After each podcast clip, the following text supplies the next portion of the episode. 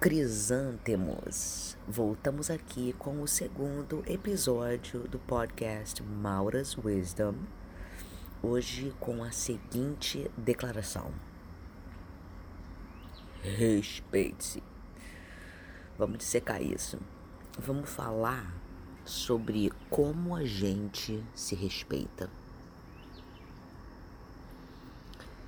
Eu amo ficar em casa eu sinto tanta alegria tirar o dia inteiro e me perder num bom livro, numa playlist de músicas lounge, com as minhas plantinhas, ou numa caminhada, ou fazendo uma receita saudável. O meu dia a dia em casa parece mais ou menos a mesma coisa, porém ele é cheio de significado e ele é feito de pequenos momentos de felicidade. Esse dia a dia entediante para algumas pessoas é o que preenche a minha vida. Veja bem, eu sou a primeira pessoa a admitir que eu me sinto abençoada de viver num lugar lindo, onde eu posso ir à praia a qualquer momento, eu posso caminhar pelas passarelas no meio da natureza. Mas a maioria das pessoas, inclusive eu, passa a maior parte do dia envolvida com algum tipo de rotina. Né? Acorda, trabalha, come, dorme. E não há nada de errado com isso. Com gostar do ordinário, com o dia a dia comum das nossas vidas. Os momentos mais felizes da vida não são em grandes aventuras. Eles ocorrem, para mim, dentro de casa. Eu fico super feliz em andar com a minha cachorrinha e de preparar a comidinha da minha semana. Eu fico tão animada com essas atividades quanto se eu tivesse indo viajar com os meus amigos, por exemplo. Eu fui muitas vezes confundida com uma pessoa extrovertida, mas na verdade eu me considero introvertida. Eu me sinto bem à vontade comigo mesma. A sociedade desenvolveu esses rótulos de uma vida bem-aventurada, estimulante, excitante, e eu confesso que eu busquei esse estilo de vida por muito tempo porque existe tanta pressão da sociedade para você sair e viver o mundão afora, o que quer que isso signifique, né? A gente ouve o tempo todo que a gente é, tem que viver os nossos maiores sonhos, que a gente tem que ser audacioso e se destacar na multidão. Assim, todo o resto entra na categoria de chato, entediante, sem valor, ou seja, uma vidinha normal ela é definida como se fosse uma coisa ruim ou indesejada. A gente olha para os nossos amigos e as pessoas na mídia social e a gente vê e pensa que as pessoas estão constantemente fazendo coisas super legais, enquanto você senta e pensa que a tua vida é uma bosta. Não só na mídia social e acompanhar a vida das celebridades, mas constantemente nos anúncios que dizem que a gente tem que viajar para as Maldivas, que a gente tem que dirigir um carro conversível, que a gente tem que viver uma vida extraordinária. E a sociedade ela apoia essa narrativa que felicidade é algo a ser alcançado, como se você tivesse que ir a algum lugar ou ir em direção a algum objetivo, a felicidade. Talvez isso não tenha, é, talvez isso tenha algum nível de verdade, mas eu acho que isso não conta a história completa. Definitivamente não conta com o outro lado da história, não tão impressionante. Porque ninguém vive uma vida de glamour o tempo todo. Aliás, você já se perguntou se você queria mesmo uma vida de glamour? É claro que, como qualquer outra pessoa, eu sou influenciada pelas redes sociais e comerciais. As grandes mentes controladoras fizeram da vida um marketing e as pessoas agora buscam branding. A constante exposição a isso me levou ao entendimento do que realmente importa para mim. Cada um de nós, somos 6 bilhões de pessoas no mundo, é, tem uma impressão digital única.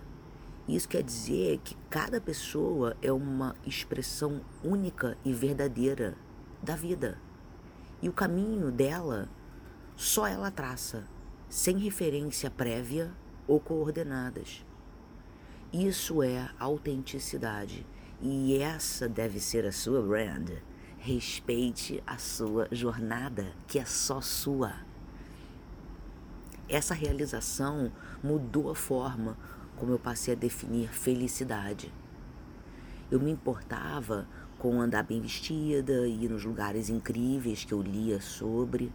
E depois de ter comprado um closet de roupas incríveis e viajado mundo afora com um calendário cheio de aventuras, eu concluí que essas coisas não me faziam mais feliz que sentar na minha varanda, ver o céu e ouvir os passarinhos cantarem.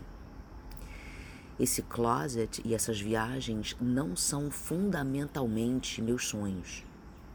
Eu curti muito e sou agradecida de ter vivido essas experiências, pois foram elas que me fizeram retornar ao meu centro. Eu me sentia às vezes como se eu estivesse vivendo a vida de outra pessoa. E mais além, me distraindo de poder estar satisfeita e feliz fazendo aquilo que eu já tinha e eu já gostava, que anteriormente classificada como uma vida entediante, monótona, devagar, sem graça. Isso não significa que eu não posso ter sonhos e aspirações. Eu tenho vontade de viajar para Portugal, para Espanha.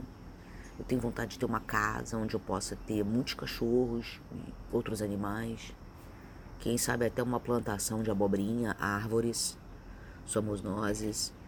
Eu vou sempre ser uma pessoa sonhadora, mas os meus sonhos não interferem com a minha felicidade nesse exato momento, com a minha vida real. E para ser honesta, se eu não consigo achar felicidade nas minhas atividades diárias, eu não vou achar essa felicidade em nenhum outro lugar ou em qualquer outra coisa que eu tenho, o que eu esteja fazendo, ou até nessa casa incrível com plantações de abobrinha. Com isso, eu me sinto atraída por pessoas reais e com vidas autênticas num mundo onde é tão fácil fabricar coisas e ser fake. Fake. Eu amo saber o que as pessoas comem no dia a dia, saber o que elas fazem em casa, muito mais do que saber qual restaurante que elas frequentam ou aonde foram nas últimas férias. Eu passei a prestar mais atenção às pessoas e as histórias delas. Porque isso é o que realmente é único e verdadeiramente interessante. Por isso eu dei o título desse podcast de Respeite-se. Encontre a sua felicidade ao respeitar a sua realidade e quem você é. Reverencie isso. Talvez você goste de uma vida excêntrica, corrida, e não tem nada de errado com isso mas também não tem nada de errado com não querer isso. Eu acho que tem muito valor você abraçar a vida ordinária que se desenrola na sua frente todo dia e focar profundamente nos significados que os relacionamentos com a família e amigos e a vida e em comunidade te trazem ao invés de estar constantemente pulando para a próxima atividade, para o próximo resultado, para a próxima meta. Isso encoraja a gente a explorar e descobrir o que a gente gosta como indivíduo. E não importa quão chato ou entediante, ou chato ou entediante.